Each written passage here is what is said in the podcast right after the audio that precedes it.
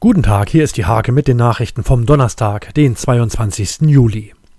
Knapp 4000 wartende Kunden erhalten bis Ende September schnelles Internet. Das versprechen Landkreisdezernent Lutz Hoffmann und das Liebenauer Unternehmen Northern Access.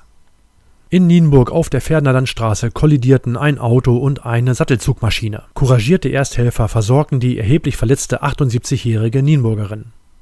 Tolle Aktion von Neuntklässlern des Nienburger Marion-Dönhoff-Gymnasiums. Ihre Sammlung für Flutopfer begann mit 6 Euro und endete mit 1137 Euro. Das Rehburger Unternehmen Frischli möchte in nördlicher Richtung erweitern. Die Stadt Rehburg-Lockum wäre offenbar bereit, den Südbach für die Maßnahme umzulegen.